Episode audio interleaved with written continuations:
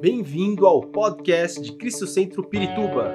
Para ficar sabendo sobre tudo de nossa igreja, acesse cristocentro.org.br ou siga-nos através do Facebook e Instagram como Cristo Centro Pirituba. Você também pode ver essas e outras pregações no formato vídeo em YouTube barra Cristo Centro Pirituba Oficial. Seja bem-vindo à nossa casa apostólica. Muito bem. Tema de hoje: Conquistando a minha mente. Vou pedir que você abra a sua Bíblia comigo, aqueles que podem, em 2 de Coríntios capítulo 10, versículo 4 e versículo 5. 2 de Coríntios 10, é, versículo 4 e 5 diz assim: As armas com as, quais, com as quais lutamos não são humanas, pelo contrário, são poderosas em Deus para destruir fortalezas. Destruímos argumentos e toda pretensão que se levanta contra o conhecimento de Deus, e levamos cativo todo pensamento para torná-lo obediente a Cristo. Muito bem, a Bíblia nos adverte sobre a importância dos nossos pensamentos. A Bíblia nos chama a preocupar-nos, a nos preocupar-nos com a forma e com o que nós pensamos. É, o primeiro que precisamos entender é que nós agimos conforme os nossos pensamentos. Nossas ações são resultado dos nossos pensamentos. Nossas ações são resultado, resultados do que nós pensamos. Eu aprendi sobre a batalha da mente há anos atrás, 30, há mais de 30 anos, quando eu estava no campo missionário, quando a gente estava servindo ao Senhor aprendi muito sobre guerra espiritual e aprendi muito sobre a batalha da mente. Foi algo que eu guardei muito, essas ministrações, é, eu guardei muito porque eu acabei descobrindo como nós somos atacados em nossa mente quando nós nos propomos a viver pela fé. Quando precisamos viver pela fé, quantas dúvidas, quantos temores nos vêm à mente que nós precisamos vencer. Nos dias que nós vivemos, nos dias que nós passamos, esses dias que passamos, e talvez muitos ainda estejam passando, é, quantos temores não vieram às nossas mentes, quantos medos, quantas palavras de morte é, inundaram a nossa mente, nos atemorizaram, nos assustaram, nos deprimiram. É? Então, nós sabemos disso. Hoje, infelizmente, no mundo, nós vivemos padrões de pensamentos terríveis. O comportamento humano está totalmente contra Deus. Resultado desses pensamentos que nos são colocados, dessa, dessa mentalidade mundana, mundana, perdão, que está sendo implantada em nossa mente, é, essas vãs filosofias, como diz a palavra de Deus, esses sofismas, essas, essa maneira de pensar corrompida, pervertida e totalmente contra Deus, a Deus, embora nós não sejamos obrigados a, a, nos submeter a esse tipo de pensamento colocado por Satanás na mente da, das pessoas, precisamos batalhar para manter a, a nossa mente livre dessas coisas e, e manter a nossa mente em Cristo e na Sua palavra. Isso é fundamental para nós. Então, nesse sentido, nós podemos dizer que a, a, mente ela se torna o campo de batalha ela é o campo de batalha, de, de guerra espiritual em nossa vida. Se o inimigo consegue dominar nossa mente, ele domina a nossa vida. Se pensamos bem, agiremos bem. Se pensamos mal, agiremos mal. Se pensamos bem, viveremos bem. Se pensamos mal, viveremos mal. Nossa vida muita, muitas vezes é resultado daquilo que pensamos. Nossas derrotas, nossos fracassos eh, são resultados daquilo, é, da forma como pensamos. Por isso, a guerra começa sempre na mente. É, o inimigo, assim como lá em Gênesis, lá como no, lá no jardim do Éden, ele tenta estabelecer fortalezas em nossa mente. São questionamentos e dúvidas, por exemplo, com relação à palavra de Deus. Satanás tentou a mulher tentou o homem e a mulher no jardim do Éden, justamente levando-os a pensar contrário a palavra, a ordem de Deus, trazendo dúvidas na mente do homem com relação àquilo que Deus falou, trazendo dúvidas e levando, é, trazendo dúvidas com relação às intenções de Deus, é, tentando fazer convencer o homem e a mulher de que Deus lhes estava negando alguma coisa boa.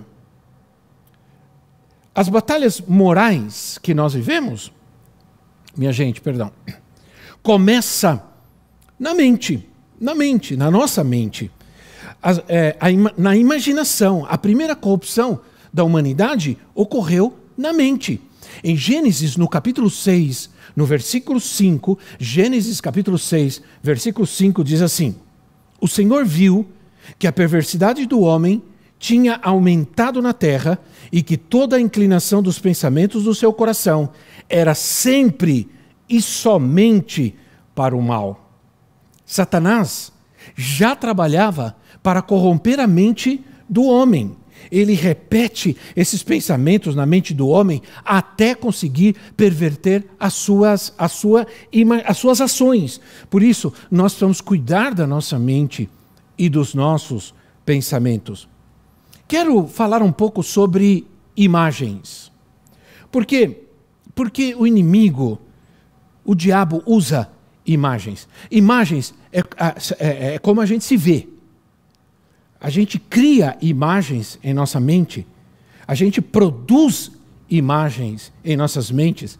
E essas imagens se tornam muitas vezes, as sofismas se tornam falácias, se tornam uh, falsas.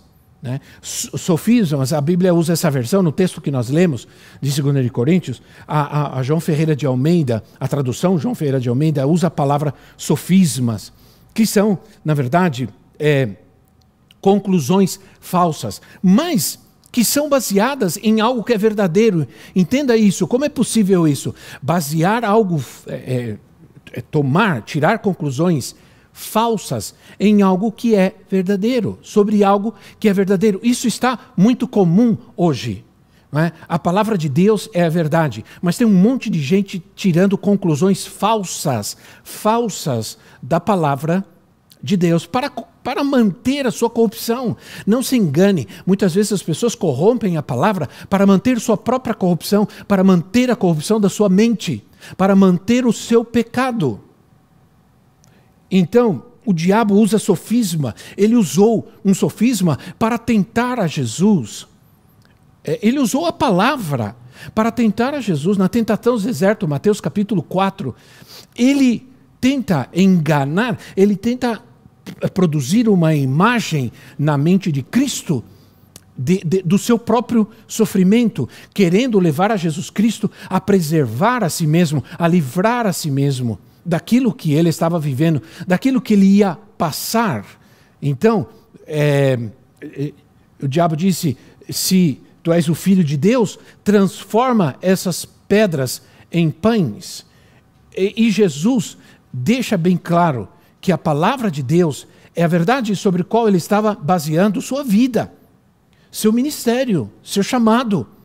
Então é tão importante observar isso, porque o diabo então usa a palavra outra vez, agora usa a verdade, usa uma verdade para tentar trazer uma mentira. É? Então, nós observamos isso quando Satanás diz para Jesus que, é, que eh, o leva a um lugar alto e diz: Atira-te daqui para baixo, porque teus, está escrito: aos teus anjos dará ordem ao teu respeito. Entenda que a premissa está correta, mas a conclusão está errada, falsa. Né? Então, é, falácia é uma mentira parecida com a verdade. Normalmente o diabo usa de algum padrão de pensamento pecaminoso para estabelecer, para nos convencer de que algo falso é verdadeiro. Uma imagem, uma imagem pode ser verdadeira ou falsa.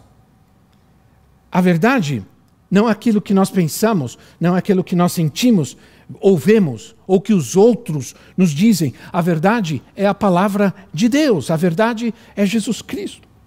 Não é aquilo que pensamos, imaginamos, nem muito menos aquilo, perdão, que nos dizem as pessoas. Então, podemos, nós podemos, nós precisamos tomar cuidado, porque nós podemos formar imagem em três níveis. Né?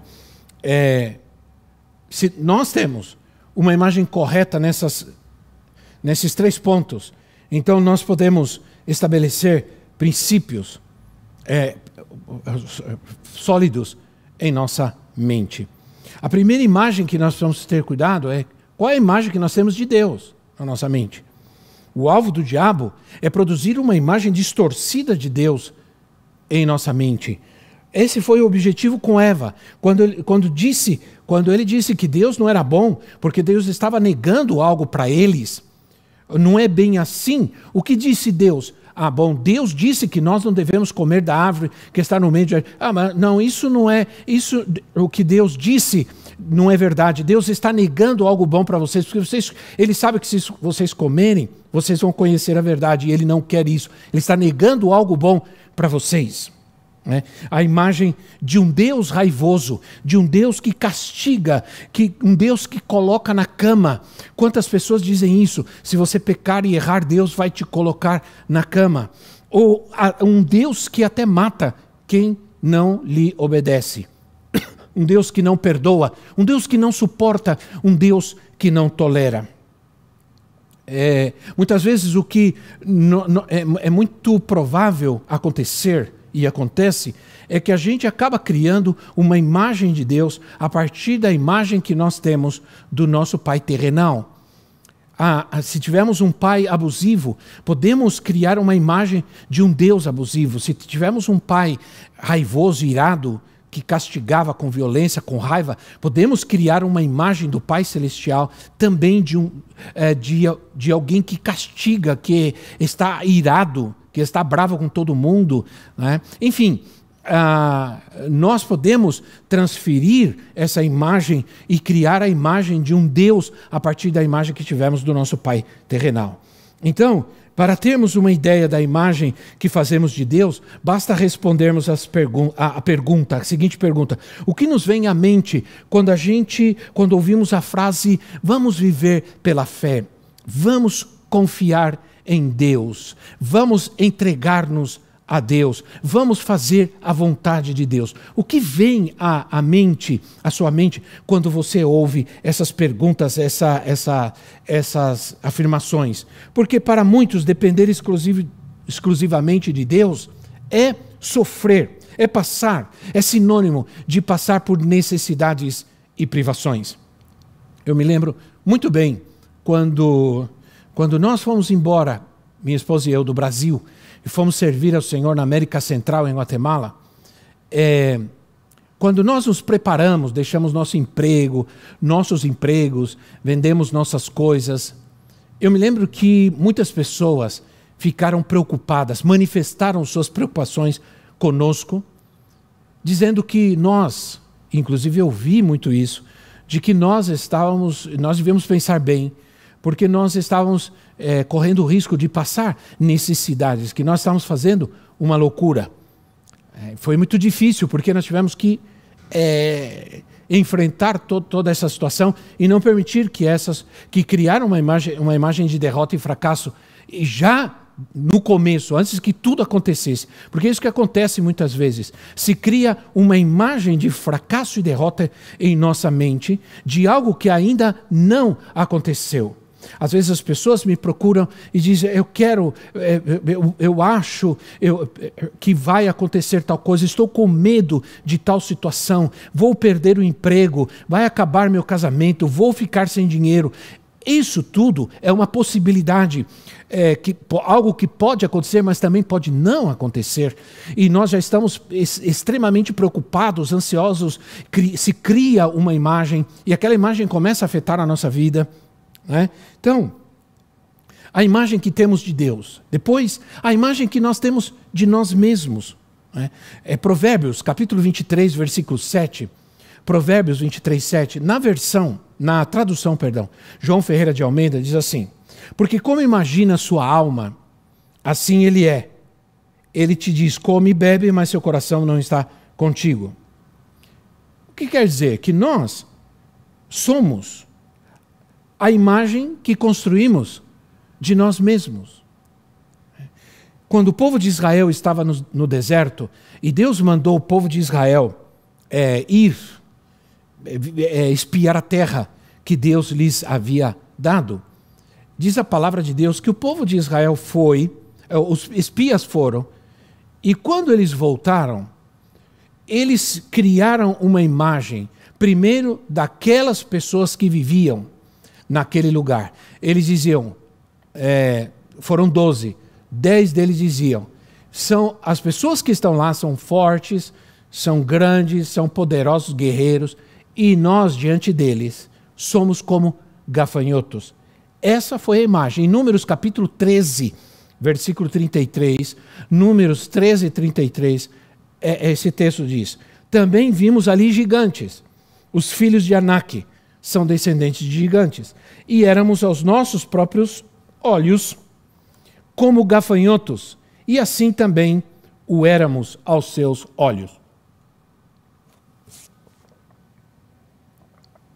Precisamos nos ver como pessoas valiosas para Deus. Essas pessoas, elas criaram uma imagem, não somente daqueles que estavam lá, mas criaram uma imagem pequena e negativa de si mesmos. Às vezes, não são pro, o tamanho dos problemas que nos assustam, mas a imagem que criamos de nós mesmos diante desses problemas. É interessante ver como Israel se inferiorizou diante do gigante Golias.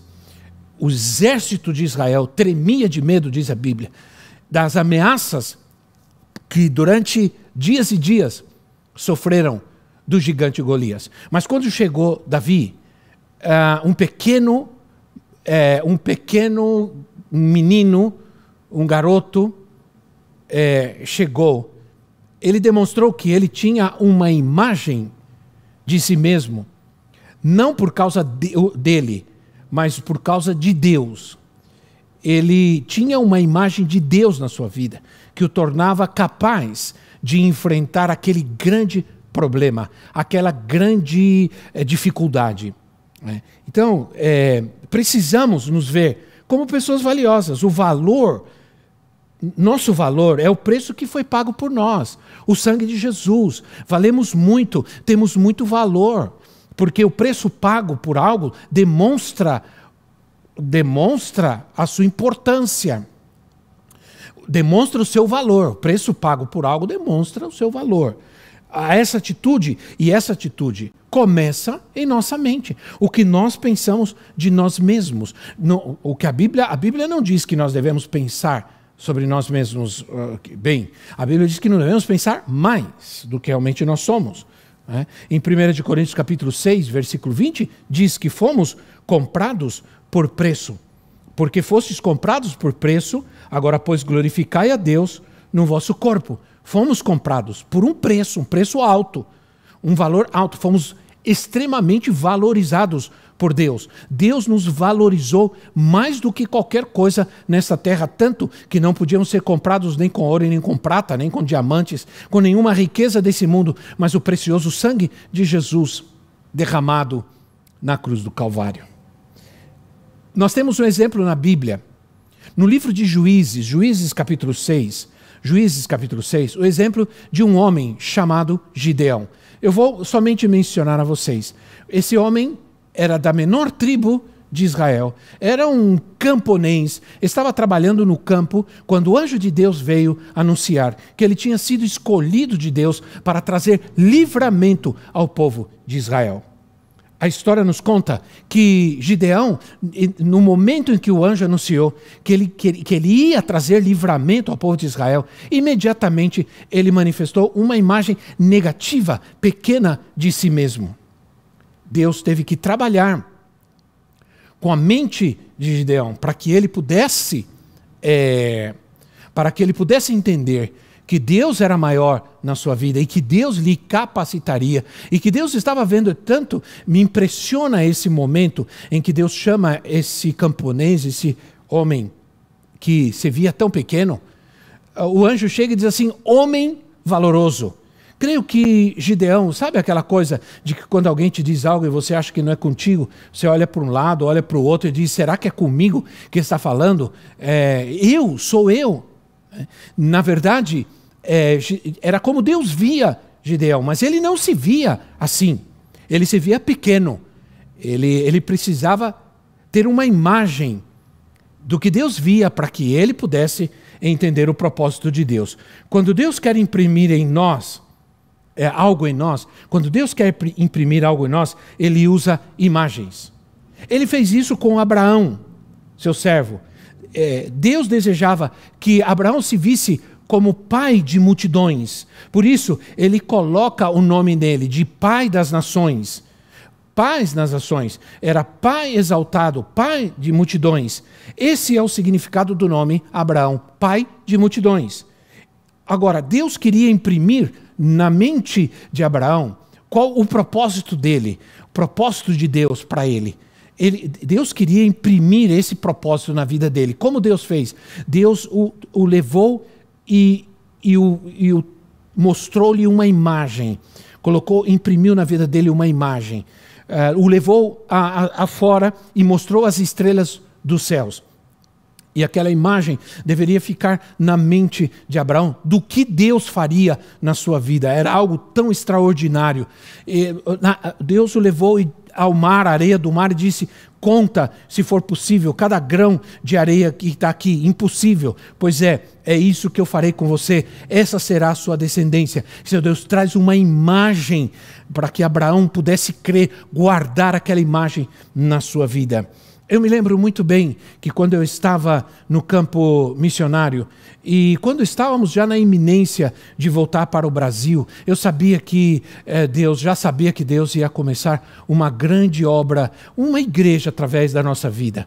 Eu, eu orava e nas minhas orações eu fechava os meus olhos e eu podia enxergar esta igreja. Por isso essa, essa igreja é importante, por isso essa obra é obra de Deus, por isso ela cresce e avança, porque aqui você está me vendo aqui, você está, eu estou aqui neste lugar, mas essa igreja já alcançou nações, essa igreja já foi para outras nações, já está em outras nações da terra. Isso é muito importante. Às vezes as pessoas se esquecem disso, que nós já alcançamos não somente o nosso país, as, várias partes do nosso país, mas nós estamos em outras nações da terra. Nós temos a igreja Cristo aqui, essa igreja aqui em São Paulo já estabeleceu outras igrejas em, em outras nações, em outros continentes. Importante a gente entender isso. E aí nós também precisamos é, ter cuidado com a imagem que nós temos de outros. O povo de Israel, aqueles espias entraram na terra e a imagem que eles tiveram daquelas pessoas afetou a vida deles. Isso pode acontecer negativamente e pode acontecer positivamente. Agora, nós precisamos lidar com a imagem que nós construímos dos outros. Né? Precisamos cuidar para que a gente não, não pense e é esse o cuidado que a gente precisa ter, o cuidado é, que no, no qual nos adverte a palavra, de não pensarmos de nós mais do que convém. Por quê? Porque se a gente faz isso, a gente acaba desprezando os outros, achando que somos melhores que os outros. Muitas vezes as pessoas elas vão embora é, de algum lugar, elas saem da igreja, de um grupo, né, porque elas acham que elas não se encaixam mais ali porque elas acham que elas são melhores que aquelas pessoas. Entende? Nós, infelizmente, nós precisamos ter cuidado com idealizar a outros. É, é, é, hoje, eu quero manifestar e, e, e, sábado, sábado pela manhã nós teremos o nosso a nossa EFA, nossa escola de fundamento apostólico, nossa nosso café com os pastores. E quero mencionar alguma coisa sobre o culto à personalidade. Precisamos tomar cuidado, porque isso é uma coisa muito popular, principalmente no nosso país. No meio evangélico, a gente tem essa, essa, essa tendência a cultuar as pessoas, a, personalidade, as pessoas e não a Deus. As pessoas estão falando barbaridades, estão brincando com a palavra, zombando, então, e, e muita gente correndo atrás. Ah, nós temos é, tomar cuidado porque se nós vemos os líderes e nós vemos líderes e pastores e outras pessoas como alguém perfeito, é, sempre nós vamos nos ver como pessoas desqualificadas. Preste atenção. Se a gente vê nossos líderes, pastores, e como alguém perfeito, sempre vamos nos sentir como pessoas desqualificadas e sempre vamos ter a tendência de segui-los, porque temos essa imagem equivocada a, a respeito deles. Isso é um grande problema, porque, inevitavelmente, com o tempo, nós vamos nos decepcionar e vamos nos frustrar. A nossa mente é, precisamos reconhecer algumas características que tem a nossa mente. Eu quero tentar ainda hoje tratar um pouco sobre isso, para que a gente introduza e quem sabe a gente possa continuar numa, numa próxima. Mas ah, eu quero te dizer algo. Pense no que você está pensando, ou pense no que você pensa. No livro de Salmos, capítulo 119, versículo 47 e 48, Salmos 119, 47 e 48, diz assim: Tenho prazer nos teus mandamentos, eu os amo. A ti levanto as minhas mãos e medito nos teus decretos. Tenho prazer nos teus mandamentos e eu os amo. A Bíblia não somente diz que devemos ter cuidado com a nossa mente, como também ela diz é, o que ou no que devemos pensar. No Salmos capítulo 1, livro de Salmos capítulo 1, ou Salmos 1, não somente é, diz que o homem bem-aventurado é aquele que medita na palavra de Deus, é aquele que pensa, medita na palavra de Deus de dia e de noite.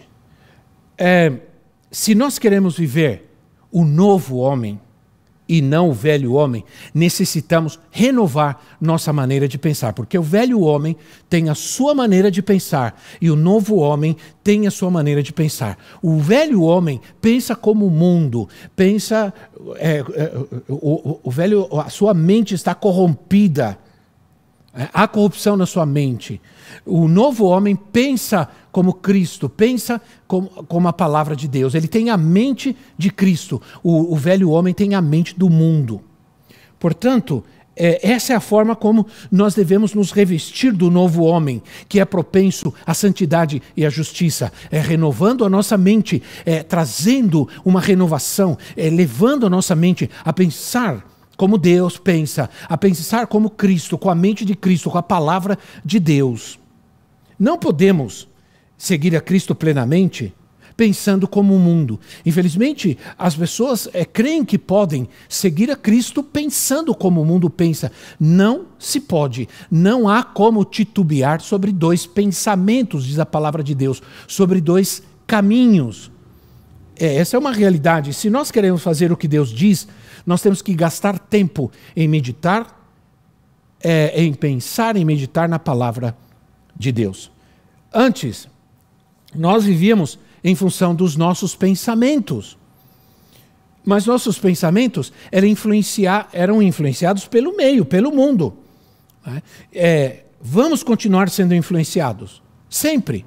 Nossa, nossos pensamentos sempre vão determinar nossas ações e sempre vão influenciar os nossos comportamentos. Agora, nós devemos sujeitar os nossos pensamentos à, à, à palavra de Deus e a Cristo, porque assim nós renovamos nossa mente e vamos viver como Cristo quer que vivamos. Uh, Efésios capítulo 2, versículo 3, fala isso. Efésios 2, 3 fala sobre isso. Diz assim: anteriormente Todos nós também vivíamos entre eles, satisfazendo as vontades da nossa carne, seguindo seus desejos e pensamentos. Como os outros, éramos por natureza merecedores da ira. A sua mente desempenha um papel importante em todo o seu modo de vida. Entenda isso. Nós estamos insistindo, eu estou insistindo nessa primícia, porque é, a nossa mente desempenha esse papel, meditar na palavra de Deus, meditar na palavra de Deus, pensar na palavra de Deus, nos dá um novo modo de vida, porque o que o homem pensa no seu coração, ou o que o homem imagina no seu coração, na sua mente, isso ele é. Como o texto que nós acabamos de ler. O Salmos 1 diz assim: Todo aquele que medita na palavra de Deus é como o homem é, é, plantado junto a ribeiro de águas, cujas folhas não caem, que dá o seu, é, dá o seu fruto na estação própria, e tudo quanto fizer prosperará. E diz que aquele homem que medita na palavra de Deus, ele tem uma vida frutífera, ele tem uma vida abençoada, uma vida próspera. É isso que está dizendo a palavra. É, e, portanto, como é importante renovar nossa mente. Romanos capítulo 12, versículo 2 diz isso para nós. Romanos 12, 2. Não se amoldem, não se amoldem ao padrão deste mundo, mas transformem-se pela renovação da sua mente, para que sejam capazes de experimentar e comprovar a boa, agradável e perfeita vontade de Deus. Se nós que, que, que, queremos conhecer a perfeita vontade de Deus, nós precisamos renovar nossa mente. E fazemos isso estudando, meditando, guardando a palavra de Deus em, nossa, em, nós. Só podemos fazer a vontade de Deus se renovamos completamente a nossa mente. Agora, é, por que precisamos renovar a mente? Porque vivemos em um mundo que corrompe. Um mundo que trabalha para encher nossa mente de, de raiva, de medo, de desrespeito, maldade. Lembra disso. O diabo trabalha, trabalha constantemente para levar-nos a pensar contra a vontade de Deus, para estabelecermos argumentos em nossa mente que são contra, a vontade de Deus. Por isso, a, a, a Bíblia nos chama a pensar em algumas coisas. Ela diz: sobre o que devemos pensar. Pensem nestas coisas. Quais, coisas?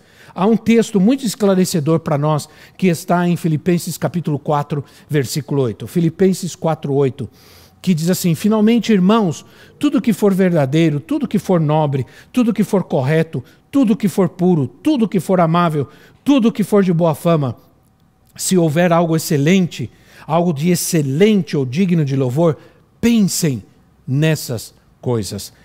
Pensem nessas coisas. Se os nossos pensamentos determinam as nossas ações, o texto nos dá o conselho de que tipo de pensamentos vão edificar e nos levar a viver uma vida correta diante de Deus. Pensem tudo que for nobre, tudo que é correto, tudo que é puro. Que interessante isso. Os nossos pensamentos podem nos enganar e nos fazer pensar incorretamente sobre nós mesmos, sobre quem somos em Cristo. Né? Nós vamos falar rapidamente, pelo menos eu consigo introduzir, sobre alguns tipos de mente que podemos cultivar, que podem nos influenciar bem ou influenciar mal. O primeiro deles, eu chamo, a gente chama de mente passiva. Eu aprendi sobre isso há mais de 30 anos atrás.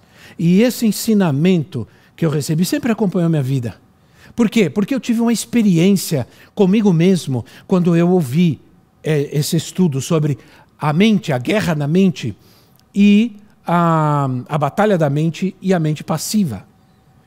Aprendi porque eu entendi que havia situações na minha vida que, que eram manifestações deste tipo de mente, mente passiva. Passividade é o contrário de atividade. Se não, se, se não ativamos nossa mente, presta atenção, se não ativamos a nossa mente, ela enferruja. Se você passa todo o tempo na internet vendo vídeos quaisquer, cheios de mentira, cheios de sensualidade, de banalidade, se você passa o teu tempo todo vendo certas, é, certas séries. Né? vendo Netflix, certas séries. Você precisa entender, você está alimentando a sua mente com essas coisas. Ao alimentar as suas mentes com essas coisas, você corre o risco de adquirir uma mente passiva para certas coisas, principalmente para a buscar a Deus para adorar, para ir à igreja. Você sabe que às vezes a falta de vontade de ir à igreja, a falta de vontade de orar, porque eu quero dizer para você, quando uma pessoa diz, ah, a igreja está sem graça, a igreja tem problemas, a igreja, é, a igreja é isso, a igreja é aquilo, as pessoas da igreja. Olha, quando uma pessoa começa com esse tipo de coisa, pode ter certeza que está manifestando na vida dela uma mente passiva. Uma mente passiva é justamente isso. A pessoa não, quer, não tem vontade de orar, não tem vontade de ir à igreja. É porque já a sua mente está passiva em buscar a Deus, em adorar, em orar, ir à igreja. E porque já está corrompida com outras coisas. Essa é a grande verdade. Ora, por isso, uma mente passiva é uma mente apática. A gente vive daquilo que se alimenta, ou melhor, a gente vive daquilo que se alimenta a nossa mente. Então, é, a gente vive, é, os, a, se alimentamos nossa mente com essas futilidades, ela ficará passiva, ela, ela ficará vazia para as coisas de Deus. É, é, passividade é preguiça, é mente preguiçosa. Então, ela se torna preguiçosa para as coisas de Deus. Se torna preguiçosa para as coisas de Deus. Porque você acha que existem pessoas que têm uma preguiça imensa para buscar, adorar, orar, cantar, enfim. Uma mente passiva, então, é apática e preguiçosa e sem iniciativa, sem propósito. Quando isso acontece, sabe o que acontece? Quando isso começa a acontecer, a, a, a nossa mente deixa de dirigir nossas ações e as emoções começam a tomar conta. Hum? Entenda? Aí a gente não quer ir, ir mais é, ir à, igreja, ah, porque já não me emociona, já não sinto nada. A gente, independente de sentir ou não sentir, a gente busca Deus. Independente de sentir ou não sentir, a gente adora, porque a gente faz isso pela fé. Agora, quando a mente está passiva, as emoções começam a tomar conta. E aí a gente começa a viver pelo sentir e não mais pela fé. Sinto medo, sinto isso, sinto aquilo. E, e esse é um grande problema hoje. Como tratar com isso se as pessoas estão colocando sua, suas mentes em uma passividade espiritual? Como Deus que pode agir se a sua mente está preguiçosa e incapaz de buscar a Deus, de ver a direção de Deus? Se a tua mente não te dirigir, tuas emoções vão te dirigir. A mente passiva abre portas para demônios que agirão para impedir o caminho da vitória na sua vida, para impedir o agir de Deus. Uma mente vazia dá lugar a todo tipo de pensamento errado. Uma, o vazio também é um espaço, o vazio também é um lugar que se dá para que demônios e espíritos malignos atuem e nos levem a agir contra a vontade de Deus na nossa vida. Ora, quero também e de uma forma resumida, como acabei de fazer, falar também sobre uma, a mente ansiosa. Há outros tipos, mas eu estou aqui tratando de trazer as mais assim básicas e práticas para a gente poder tratar, a gente tratar. A ansiedade, ela é gerada pela preocupação. A preocupação é, gera ataques perturbadores em nossa mente. A preocupação vem em pensar que alguma coisa está dando errado, vai dar errado, que vai faltar, que vai ficar doente, que não vai conseguir, que enfim. A nossa mente é, vem, esses, é, a ansiedade vem por causa da preocupação da nossa mente, e o propósito qual é? Produzir medo, insegurança, a preocupação, segundo a Bíblia, a preocupação não tem utilidade nenhuma. Ela é inútil. A Bíblia diz que é inútil se preocupar. Mateus capítulo 6, versículo 27. Mateus 6, 27 diz assim: Quem de vocês, por mais que se preocupe, pode acrescentar uma hora que seja a sua vida? O que fazer? O que fazer é uma frase, é uma pergunta que a gente faz, é, que nós pronunciamos quando estamos estressados e preocupados, não é verdade? A gente, o que eu vou fazer? O que eu vou fazer? O que eu posso fazer? Em muitas situações, nada. Realmente, você não pode fazer nada ah, ficar circulando essa mensagem em nossa mente, circulando, circulando, o que eu vou fazer, o que eu vou fazer, é, não nos levará a lugar nenhum. Isso é o que a Bíblia diz que é inútil. Ficar pensando o que eu vou fazer, vou, vou fazer, sabendo que não podemos fazer nada. É, ora, por isso a Bíblia nos manda entregar nossas preocupações ao Senhor. Entrega as suas preocupações. Não vale gastar o dia de hoje tentando saber o que vai acontecer amanhã, porque nós não podemos, de forma nenhuma, é, saber o que vai acontecer amanhã, porque o amanhã pertence a Deus. E ansiedade é excesso de amanhã em nossa vida.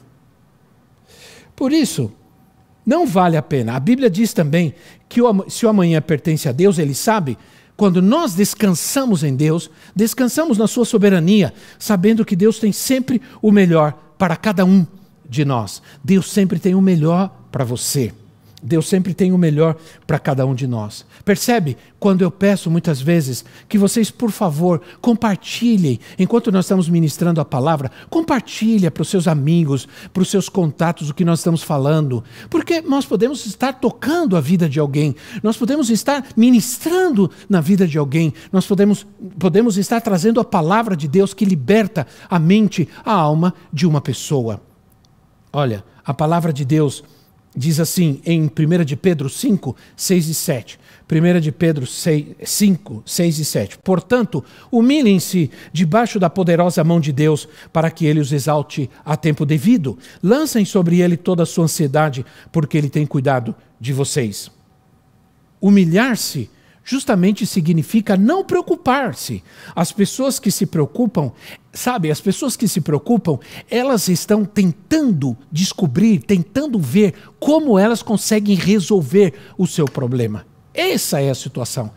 É essa ansiedade, essa luta, essa tentativa de tentar resolver algo que não se pode resolver é que gera uma grande ansiedade e uma grande preocupação. É, o texto diz: você deve lançar os seus problemas. Deus é capaz de tomar os seus problemas. Ele é capaz de tomar essa. Quando você lança, ele pega isso e ele vai resolver. Eu quero terminar hoje dizendo o seguinte para você. Entre outras coisas, talvez a mais importante, confie nas promessas de Deus. Confia nas promessas de Deus. Faça a sua parte. Não tente fazer o que só Deus pode fazer. Esse é o grande problema de muitos hoje. Querer tentar fazer o que Deus pode. Só Deus pode fazer. Quando o orgulho, quando nós temos orgulho, somos propensos a não permitir o agir de Deus em nossa vida. Por quê? Porque o orgulho nos diz que nós podemos fazer e a gente fica tentando, tentando, tentando. Quando, a grandeza de se alcançar a vitória é se humilhar, como diz o texto que nós lemos, se humilhar diante da poderosa mão de Deus, para que Ele faça o que Ele só Ele pode fazer. É preciso ser humilde e reconhecer que nós estamos assustados, que nós estamos com medo e sem perspectiva. É preciso ser humilde, mas nós, se isso está dominando a nossa vida, se isso está controlando as nossas ações e o nosso buscar e servir a Deus, isso já se tornou um uma fortaleza na sua mente, se tornou uma fortaleza na sua vida e, e, e, se torna uma atadura, uma amarra espiritual e você precisa de libertação. Devemos confiar nas promessas de Deus, como nós acabamos de ler o texto que nós lemos. Quero terminar com Hebreus capítulo 13, versículo 5. Hebreus 13, 5, que diz assim: Conservem-se livres do amor ao dinheiro e contentem-se com o que vocês têm porque Deus mesmo disse: Nunca o deixarei, nunca o abandonarei. Pois po podemos, pois, dizer com confiança: O Senhor é o meu ajudador, não temerei o que me podem fazer os homens? O Senhor diz: Não te, nunca o deixarei, nunca te abandonarei. Não é qualquer um que está fazendo essa promessa para você. É o Deus dos céus e da terra. É o Senhor de toda a terra. É o dono do ouro e da prata. É o nosso Deus. É o Deus soberano que está sobre todas as coisas. Essa é a mensagem que deve permear nossa mente, os nossos pensamentos, que deve circular a palavra de Deus, as promessas de Deus. O Senhor é meu pastor, nada me faltará. O Senhor está comigo, nunca me deixará. O Senhor cuida de mim.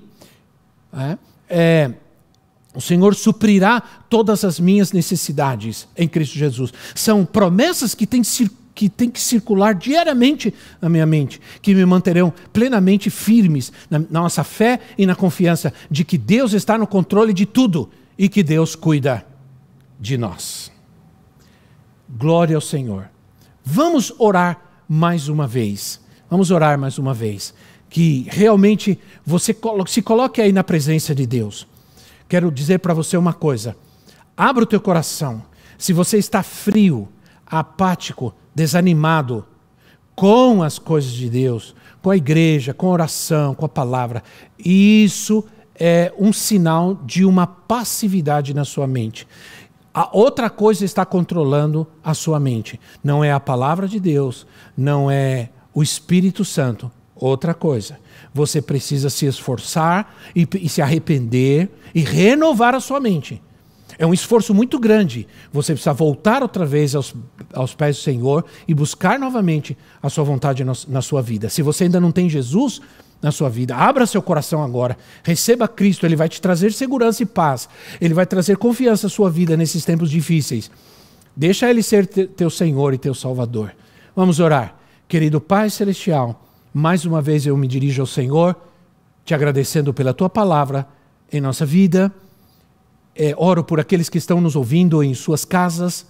Senhor, eu peço que o Senhor esteja com cada um daqueles que nos ouvem. Entra nesta casa agora, trazendo a tua libertação, Senhor, a tua cura, meu Pai, em nome de Jesus Cristo. Tira o medo, tira o temor, a depressão, Senhor, agora, em nome do Senhor Jesus. Quebra essas correntes, ó Deus, de passividade, de medo, de temor. Pessoas que estão, estão com as suas vidas totalmente amarradas e presas a uma condição da qual elas não podem sair, porque foi a sua mente foi tomada, escravizada por, por essas mensagens de morte, de destruição que estão sobre que está em nossa sociedade, que são injetadas diariamente em nossa mente. Em nome de Jesus Cristo, tira a perversidade, tira a sensualidade, tira, Senhor, tudo isso que nos está distanciando da tua presença, da tua casa, da tua palavra. Traz libertação e cura agora em nome de Jesus, eu oro, por todos aqueles que nos ouvem e recebem a tua palavra em suas vidas agora. Em nome de Jesus Cristo, eu oro, Senhor, e te agradeço. Amém e amém. Que Deus abençoe sua vida. Muito obrigado por estar comigo mais uma vez. E vamos continuar firmes para a glória do Senhor. Tenham um, um resto de semana abençoado por Deus. Esperamos que esta mensagem tenha te inspirado e sido uma resposta de Deus para a sua vida. Quer saber mais sobre Cristo Centro Pirituba? Siga-nos nas redes sociais no Facebook, Instagram e YouTube. Ou visite nosso site em cristocentro.org.br.